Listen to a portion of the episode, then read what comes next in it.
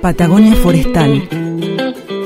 Y ahora vamos a conversar con la doctora Carolina Barrueta Benia, quien todas las semanas nos trae recetas en el bloque de Cocina Conciencia. Para esta tarde nos acerca un invitado muy especial, Nicolás Nagajama. Buenas tardes, Carolina. Buenas tardes, Nicolás. ¿Cómo están? Hola, ¿qué tal, Carla? Hola, Carla. Y hola, Nicolás. ¿Cómo les va?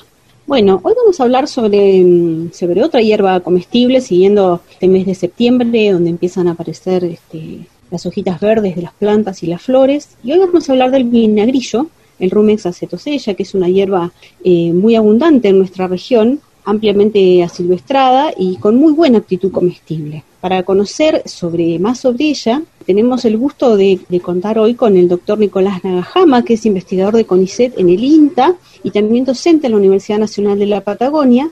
Eh, Nicolás investiga sobre fitomedicina, domesticación y aprovechamiento sustentable de plantas patagónicas. Entonces, para ir directamente al vinagrillo, este, contanos cómo es eh, esta planta, Nicolás, dónde aparece, quisiera aclarar que, como el nombre común es vinagrillo y hay varias especies que se le denomina vinagrillo en la zona, este, vamos a hacer referencia a lo que es, como decía vos, Caro, eh, Rume acetosela, ¿no? que se conoce como vinagrillo o acedera o acederilla en otros lugares del mundo. Es una planta pequeña, perenne, o sea que, vive varios años. Una particularidad es que, por ejemplo, tiene las hojas verdes y, y en, el, en el campo en donde la encontremos en verano vamos a ver que se tornan de color rojo. Aclaremos que es una, es una especie euroasiática que, es adventicia en la, en la Patagonia, o sea que está como naturalizada, que aparece mucho después de los incendios, eh, en zonas con tierra removida, eh, a la vera de los caminos, de, es, como la, una de las plantas que primero se establece en sitios eh, degradados. ¿Y, y la, la, forma de las hojas cómo es, Nicolás, para contarle a nuestros oyentes? Son como flechitas, son como unas, eh, sí, sí, se parecen a unas, unas flechitas. Y entonces contanos cómo se cosecha y qué preparaciones se hacen con, el Rumex. La forma de cosecharlo, lo mejor, como es una planta que vive varios años, lo mejor es cosecharla con tijera y cortarle las hojas para que vuelvan a rebrotar después. Eh, ¿Y cómo se prepara? ¿Cómo se...? Y hay infinidades de formas de prepararla. Este, yo la he utilizado para hacer aderezos, por ejemplo, o para condimentar ensaladas también, porque le da un toque como avinagrado a la, a, la ensalada y se puede usar con cualquier otro, otro tipo de, verdura de, hoja, de ser, ¿no?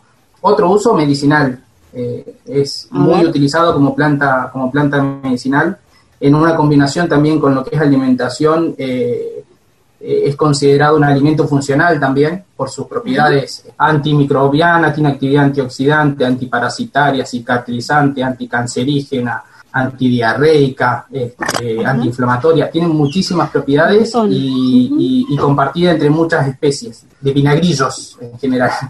Bueno, entonces para ir cerrando, te pedimos que nos compartas entonces una receta, alguna que a vos te guste, alguna que te llame la atención. El aderezo es la, es la receta más, eh, más sencilla de, de todas.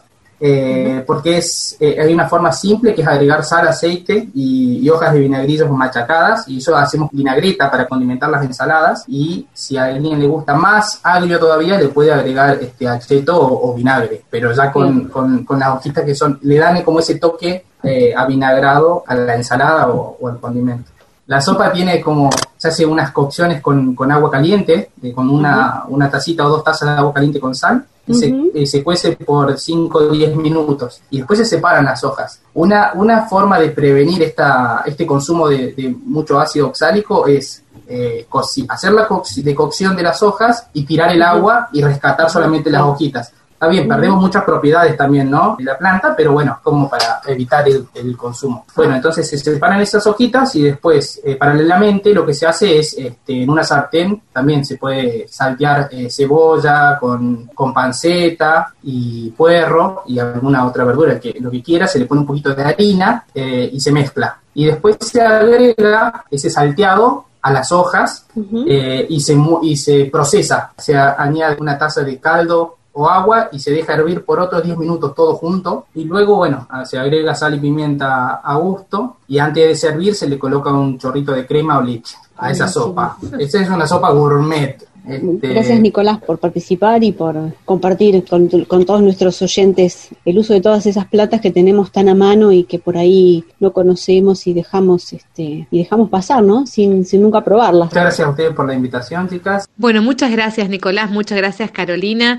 Eh, será cuestión de ir probando estas tres recetas que compartieron hoy aquí en Radio Nacional y bueno, vamos a ponerlas en práctica en este comienzo de primavera. Seguimos con el programa. Mía sola, siempre sola, sin que nadie comprenda tu sufrimiento, tu horrible padecer. Y Héctor